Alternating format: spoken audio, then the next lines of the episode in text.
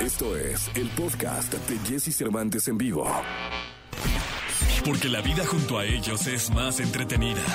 Sus cuidados, sus secretos, sus cualidades y todo lo que nos interesa saber de nuestras mascotas lo tenemos con Dominique Peralta en Jesse Cervantes en vivo. Dominique Peralta, que hoy viene a hablar de fútbol. Fútbol de perros, Jessy. ¿Cómo ves? Aquí la productora me dio una gran idea. Perros, 11 perros de un lado, 11 perros del otro y gatitos en las porterías. Ah, ¿Cómo oye, sería un juegazo. ¿Cómo ven? La productora me dice que me vale gorro el fútbol y para interesarme me lo explica con, pues, en vez de con peras y manzanas. Con mascotas. Con mascotas. Con No, pues, pero bien, buena explicación, No, ¿eh? muy buena, la Me verdad. pareció muy buena. creativa nuestra productora. Oye, que. Japón acaba de, de perder con España, ¿eh? Para toda la gente. Perdón ahí que me metan. Vamos, México, Japón, este, por el tercer lugar. Que Japón ya nos dio un repasón Repasón y que ya nos ha ganado antes, ¿no? hace poquito. Sí. 2-0, 2-0 Así es, nada más. así es. Ven, aprendo rápido, aprendo Pero rápido. sí, sí, sí, sí, sí, sí, sí. Pero ahora vamos a hablar de las razas japonesas. Exacto, porque hoy somos todo Japón y la verdad es que es una cultura a la que hay que admirarle muchísimas cosas, entre ellas el que decidan que seis de sus razas endémicas son tesoros nacionales. Entonces, además hay un término para eso que se los voy a leer porque la verdad no me lo he aprendido, que representa a esta so- a la Sociedad Japonesa de Preservación de los Perros y es el Nihon Ken Hosonkai. No lo estoy pronunciando correctamente. Sí se nota. Dominique, que Se no, nota, ¿verdad? no le mascas muy fuerte al, al- al japonés, la verdad es que sí. Como que lo tuyo, lo Lo tuyo, mío, lo mío no es el no es el japonés. japonés. Sí, sí, sí, Exactamente. que nos quedó claro. A ver, ¿puedes repetirlo otra vez? Eh, claro que sí, mira, para que te siga, se sigan burlando todos. No, no, no, no, mí. no, es que, que fue una pronunciación bárbara. Nihon Ken Hosonkai, Hosonkai, Hosonkai.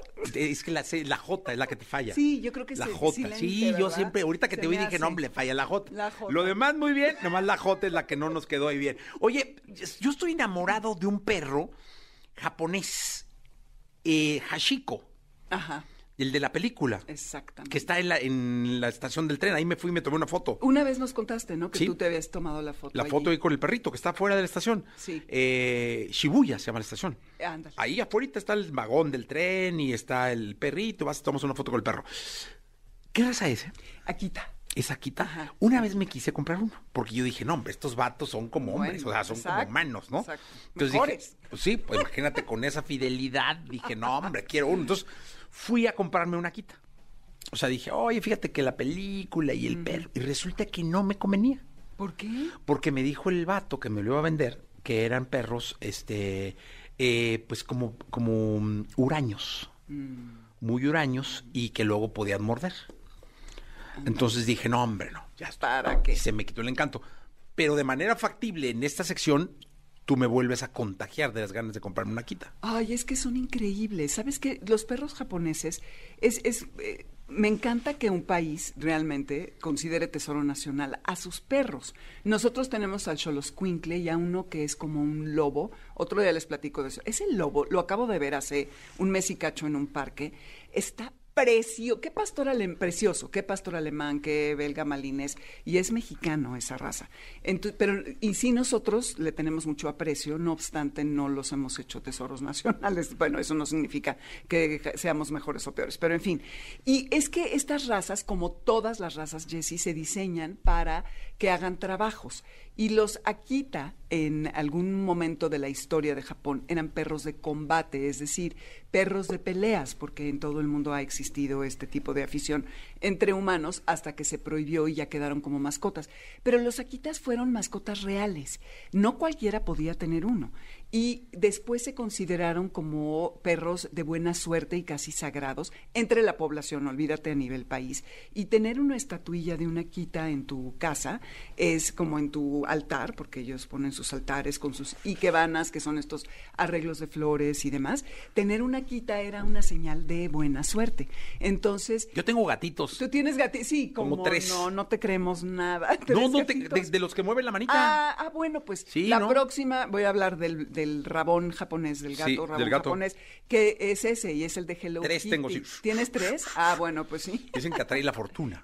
Viendo la puerta. Pero Sí. sí, ahí tengo, sí. Ah, muy bien. Y en mi casa tengo otro. Tienes otro, eso Pero está. esa es alcancía. Ah, ok, y ahí le vas echando todo el- eso, eso, y vemos que la fortuna... Entonces el- hay que poner una quita también. Pues bueno, eso es lo que se hacía antes, porque eran unos perros tan eh, especiales que no cualquiera podía tener, que se ponía una estatuilla en las entradas de las casas para, eh, pues como tener, es- generar la vibra, ¿no? De, de este animal que es eh, grandioso. Son animales muy, muy grandes y eh, son eh, animales que, como te decía, son muy fuertes, pueden ser perros de guardia, pero también pueden ser de, de compañía. Y el Akita se divide en varios otros Akitas, no nada más es el Akita como tal. Igual que el Shiba Inu. ¿Has visto al Shiba Inu? El Shiba Inu es uno chiquito como una zorrita. Lo que me encanta de, la, de las eh, razas japonesas es que son de los del género Spitz, que son de hocico afilado y orejas paradas. ¿Cómo se llama ese chiquito? Eh, Shiba Inu. Seguro Inu. lo has visto. Sí, sí, Está seguro. muy popular. Mira, aquí te puedo Ah, decir. aquí, aquí lo busco. Sí, el Shiba Inu eh, son perros chaparritos que se usaban para cacería en las montañas y son muy resistentes, son perros que ahora sí que pueden hacer senderismo y casi que alpinismo, mejor que Pero no los está tan dueños. chiquito, ¿eh? Pues son como, como así. Sí, Me- digamos que es un perro mediano, perros, ¿eh? precioso. Son bravos. Son muy especiales. Eh, Son bravos. No sé, so- todos estos Son bravos. son bravos. así, o sea, son bravos. Mira, todos, Son bravos, es que sí. A ver, son bravos, son muy especiales, son bravos, son pedo el perro ese, ¿no?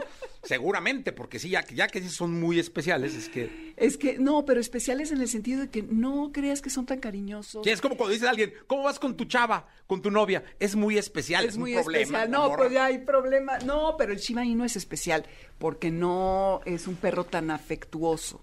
Tan Ah. cerca. Camilo Lara, ¿lo ubicas? Sí. Camilo tiene un Shiba Inu. Sí. En el programa, en Amores de Garra, lo entrevisté. a- porque ya a veces me gusta poner al experto, pero también a la persona que tiene al perro. Porque una ¿Y cosa. qué dijo? Dijo que es eso, que su perro es muy especial, que no le gusta que lo esté agarrando todo el tiempo, ni tocando, ni abrazando, ni nada, que cuando se le da la gana va con él y cuando no, no le hace caso. Como voluntarioso, ¿sabes? Son esos perros. No, no lo compren. no lo compren. No, no, No, pero están divinos. Un día entro a Chapultepec y veo una cantidad de Shiba Inus, no sé, así a la lejanía, como 50. Yo ni sabía cómo se llamaban hace muchos Y no años. se hablaban entre ellos. No, así. sí, había Sí, habido como un congreso De de, Shiba Inus. Shiba Inus. Es que no hay tantos en México, me imagino. Pero son muy bonitos porque son como, como unas zorritas. Y psicólogos de perros ahí. pues. Eh, Sí, no, los dueños y ya la federación. Oye, de yo los- quiero una quita. ¿La quita también es así? ¿O el la quita sí le gusta? Akita, no, el Akita sí es mucho. eh, u- el hijo de una amiga tiene uno y está absolutamente. Él tiene un estudio de música en el desierto de los leones. Él- Diego Verdaguer se llama. No, no. Ahí, Ah. ahí mismo, en la casa del árbol. Daniel, este.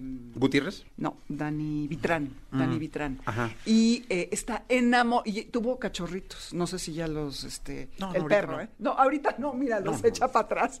Pero a ver, dime una cosa. Sí, sí dejan que los acaricie uno y Sí, todo. claro, deja que los acaricien, son perros Ah. muy fieles, muy leales, obviamente, con un temperamento fuerte que hay que trabajar. Todos los perros muerden si Sí, les la haces mía me algo. mordió. ¿Ya te mordió? ¿Quién te mordió? La mía. A mí, bueno, pues ya si le has de estar jalando la cola. No, hombre, no, le iba a acariciar me mordió. Me traicionera. No, es que Samia y Shakira son muy especiales, ¿eh? La Sí. verdad. También. no sé qué pasa con estas perras, pero son como, son perros tranquila, tranquilos y eh, a ellos les gusta tener control del territorio. Es como... El Akita. El Akita. Eh, son perros que, que van muy bien en lugares en donde casi que son los únicos perros y que pueden dominar, ¿no? El, el, ¿Cuál es el perro japonés más popular? el Shiba Inu y el Akita. Esos dos. Los dos. Y el menos es el Tosa.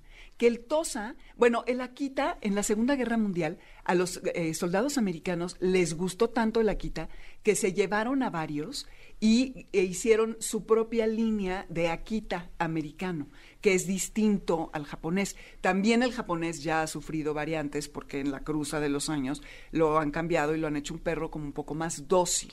Entonces eso está bien. El Tosa Inu. El Tosa Inu, como el Shiba Pero ese Inu. parece gabacho, ¿eh? No Sí, parece japonés. No, es que este es como un... eh, el Tosa es un perro como un mastín.